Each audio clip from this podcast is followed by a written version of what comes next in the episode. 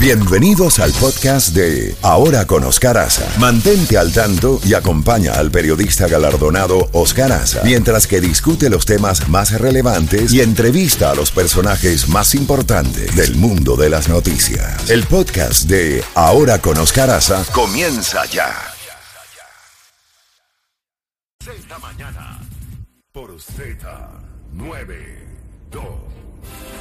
Bueno, continuamos con nuestro programa. Ya tenemos, como habíamos anunciado oportunamente, al honorable alcalde de la ciudad de Jayalía, Steve Bobo, eh, con quien vamos a hablar de diferentes temas. Y quiero eh, comenzar para que vean la gravedad del tema del aumento y de la inflación con esta noticia eh, bajo la firma de Ignacio Fariza en el país de España, que está saliendo, pero ha salido también en otros medios, sobre el tema de la inflación, lo que está diciendo el Fondo Monetario Internacional. El FMI está pidiendo centrar en los más vulnerables, o sea, en las personas más pobres, las ayudas frente a las alzas de la energía y la comida. Oigan esto a nivel mundial, de la energía y de la comida. El organismo está llamando a los gobiernos a la prudencia en el gasto ante el limitado espacio fiscal y los mayores riesgos para las finanzas públicas por la guerra y la inflación. ¿Qué quiere decir esto? Que en vez de estar centrando en subsidios generalizados y en rebajas indiscriminadas de impuestos, hagan frente a los más pobres, a los más necesitados en el tema de la energía y los alimentos. Y precisamente el primer punto que tenemos con el alcalde Steve Bobo, a quien damos la más cordial bienvenida, como siempre, es que qué está haciendo la ciudad de Jayalía para ayudar a enfrentar, vamos a comenzar por el alza eh, como un cohete de los alquileres, las famosas rentas de los alquileres. Buenos días, alcalde, bienvenido como siempre. Buenos días, Oscar, y buenos días a todas las personas escuchando el programa.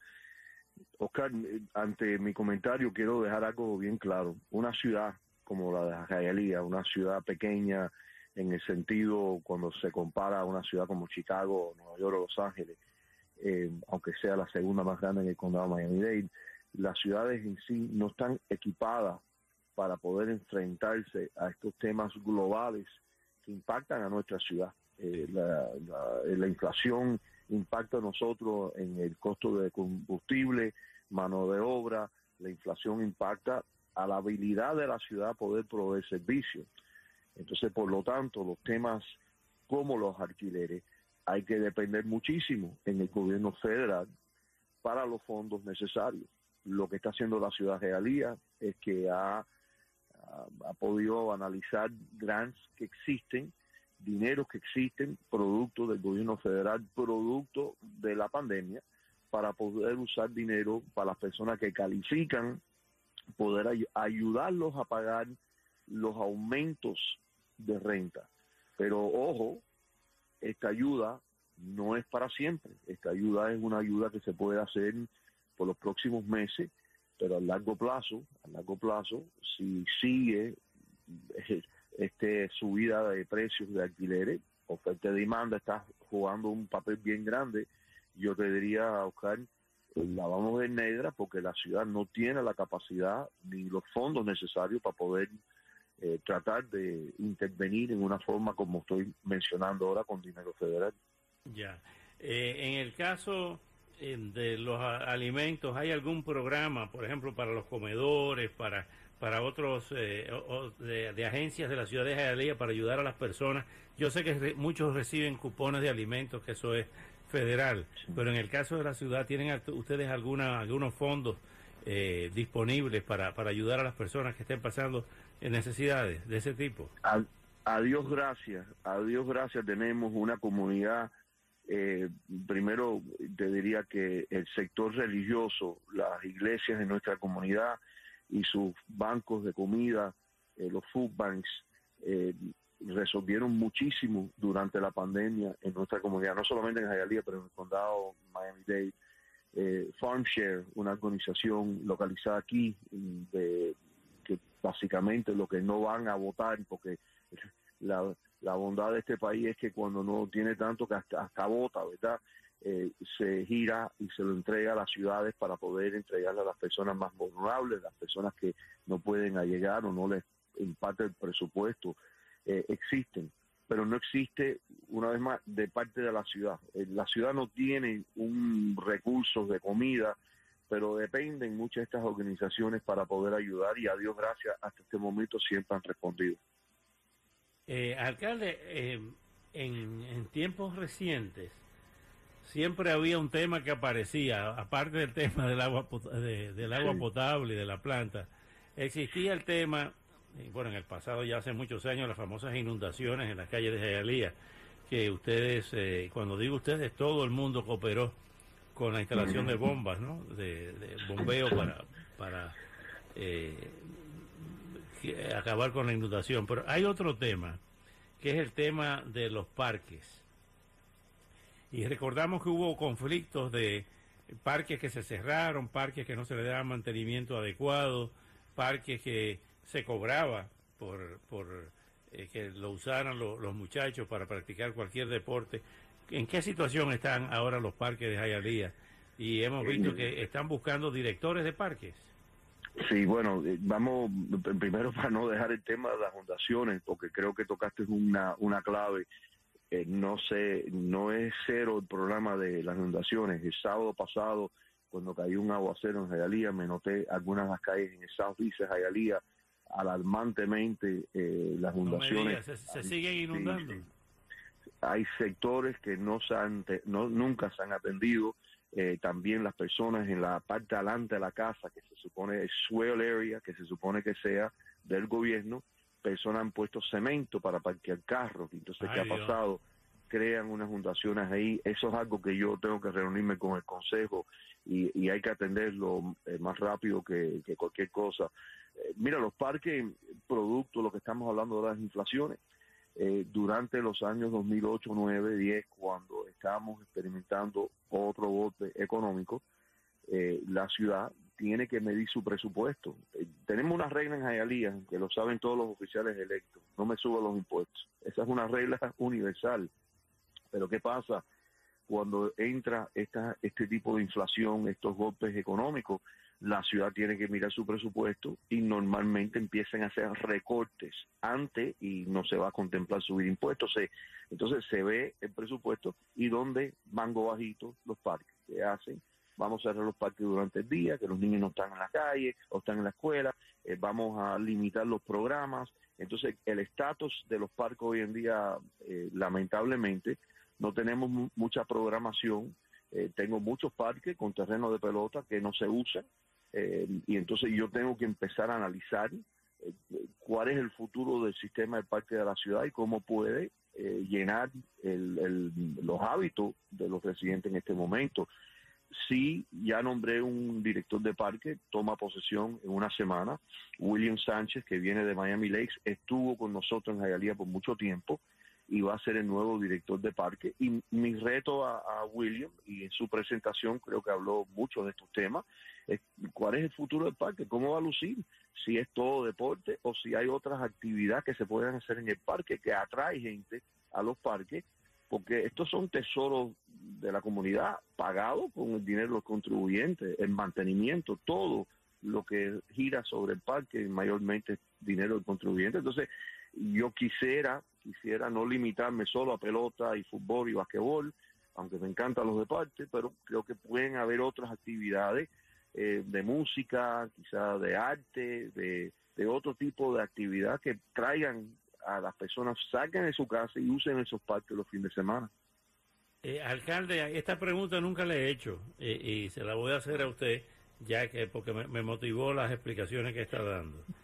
Sí. ¿Qué es lo que es Jayalía? Porque Jayalía una vez fue eh, la capital de las factorías eh, durante muchísimos años. Luego esas factorías se fueron.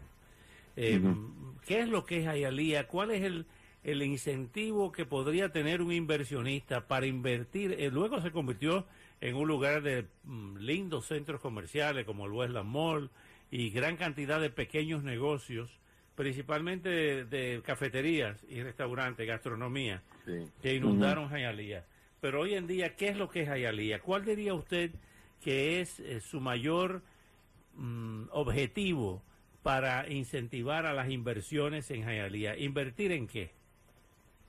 Bueno, e, e, es una buena pregunta, interesante la pregunta, porque yo te, diría que, Oscar, Hialeah en este momento está en una transformación, estamos en el medio de una transformación, producto de lo que está pasando alrededor.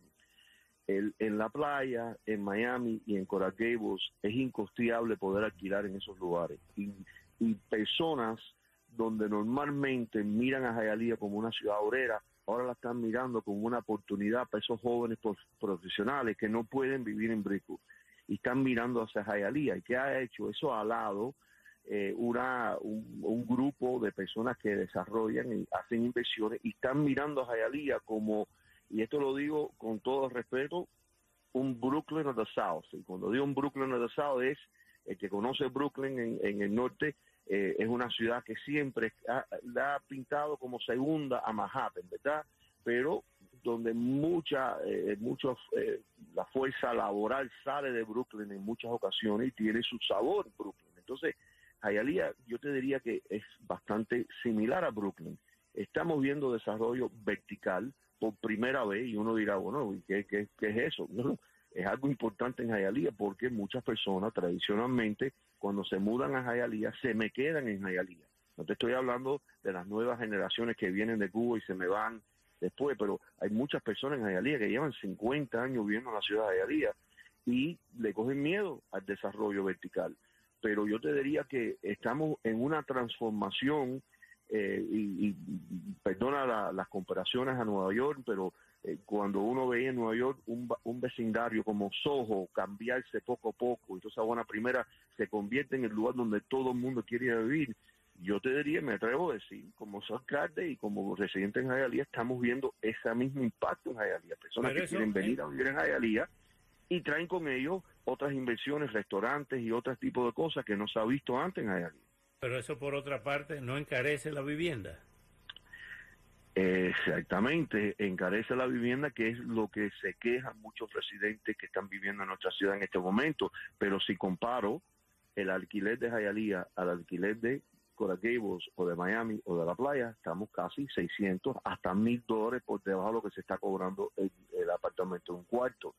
A mí lo que sí me preocupa eh, y, lo que yo he estado viendo es el, la inversión masiva del gobierno federal en muchas ocasiones ha ayudado pero mandarle dinero a las personas para que se queden en su casa y no trabajan producto del COVID, yo creo que ha, creado un impacto bastante fuerte porque estamos viendo todavía en este momento en Hialeah muchos lugares con letrero en la puerta que le hace falta ayuda. O sea, trabajo sobran en la ciudad de Hialeah, lo que me parece que todo el mundo está esperando el trabajo de 20 dólares a hora que no está, no está en la oferta en este momento. ¿Cómo está el tema del tránsito en Hialeah? Terrible, terrible, sin duda ni ninguna, hay que, hay que trabajarlo. Eh, tenemos algunas ideas eh, que queremos analizar. Tenemos a Freebie ahora en la ciudad de Hialeah que ayuda a personas que lo recogen en sus mismas casas, pero no da abasto, honestamente. Eh, pero pronto, en los próximos meses, vamos a tener unos anuncios sobre el sistema de guagua y la habilidad que tiene el alcalde y la ciudad de cambiar las rutas. Esto no es como el condado, que cuando uno quiere cambiar la ruta en el condado, las uniones se involucran, y es una locura. En la ciudad de Alía, estos son audiencias públicas con el pueblo y tratar de decidir a dónde quiere ir el pueblo y entonces tener un sistema que los lleva a donde ellos quieren ir y no a donde yo los quiera ir o llevar. Y la otra es, ya tenemos un acuerdo con Hialeah Garden, posiblemente podemos tener uno con Miami Lakes, donde podemos globalmente atender a tres ciudades con el sistema de, tránsito de la ciudad de Hialeah. Antes de hablar del desayuno de oración el 5 de mayo, se me ocurre que aquí conversando con, con el alcalde Steve Bobo, que esos parques que no se están utilizando, buscar inversionistas y empresas grandes para que creen ahí parques infantiles, con equipos infantiles, carrusel, montaña rusa, una serie de cosas permanentes, gratuitos para los niños de Jayalía. ¿Qué le parece la idea? Bueno, si siempre hay una persona que está lista a hacer la inversión, nosotros estamos abiertos para poder discutirla. Vamos a tener en cuenta que los parques, para poder hacer algún tipo de actividad privada, hay que involucrar el pueblo porque este es un es un asset que le pertenece al pueblo, no al alcalde de la bueno, ciudad. Yo estoy hablando, yo estoy hablando precisamente de eso, de abrirlo al pueblo y de forma sí. definitiva y de forma gratuita. No, yo, yo creo que sería algo para poder estudiar. Mira, una de las cosas que no tengo en Jayalía, hablando de los parques que quiero establecer, es parque para las mascotas. El que está vivo en Jayalía y quiere llevar su mascota al parque, tiene que ir al Parque Amelia. No los tengo en Jayalía. Entonces yo quisiera mirar algunos, y este es parte del reto que le voy a hacer al nuevo jefe de parque, vamos a establecer otras alternativas. Eh, nos, nos, criamos jugando pelota en el parque y eso es lo único que se hace en el parque, pero ya sabemos, estos, estos espacios públicos se pueden usar para otras cosas, hasta para llevar sus mascotas, entretenerse. Yo creo que salir de su casa, eh, usar nuestros parques es algo saludable y algo que queremos aspirar. Finalmente, ¿de qué estamos hablando con el tema del desayuno de oración el 5 de mayo? El 5 de mayo es el, el Día de Oración Internacional, algo que hacíamos en Tallahassee cuando yo, era representante estatal como comisionado. Participé muchas veces en la ciudad de Miami Lakes con su desayuno ese día de oración. Entonces, eh, me vino la idea hablando con un grupo de pastores, yo tengo un comité de pastores que que hablan conmigo constantemente de temas de la ciudad, lo que está pasando, una reflexión de lo que está pasando en la ciudad. Y entonces hicimos un acuerdo del día 5, vamos a tener este desayuno, está abierto al pueblo, para que puedan participar, eh, son 10 dólares de desayuno, eh, vamos a tener eh, invitados especiales y vamos a orar por nuestra policía, por nuestros bomberos, por nuestros empleados, por nuestra ciudad. Y va a ser una horita eh, de 8 a 9 de la mañana en el Mylander y el que esté interesado, por favor, si pueden mirar a las, redes sociales de la ciudad, ahí va a estar la información en estas semanas y, y el que pueda participar, que vengan y va a ser una oportunidad simplemente de reflexión y orar y va a estar abierto para todos, eh, todas religiones, para poder orar por nuestra ciudad y, y, y nuestros eh, oficiales que tanto sirven a nuestra comunidad. Le voy a agregar una pequeña idea, me voy a tomar la libertad de que esa oración incluya la paz, para que el loco Putin no tire la bomba. ¿Mm? Amén, hermano. Hace falta mucha paz en el mundo, sin duda. Eh, alcalde Steve Bobo, muchísimas gracias por estos minutos. Eh, suerte en su gestión y un fuerte abrazo para usted y su familia. Gracias, gracias, Oscar. Bueno, era el alcalde de la ciudad de Jalía, Steve Bobo, con los diferentes temas. Siempre se quedan temas sí. eh, fuera. Lamentablemente no tenemos toda la, la capacidad ni el tiempo para, Sí. para seguir eh, tratando todos los temas que, que son muchos, son muchos, y más en una ciudad tan activa, tan dinámica como Jai-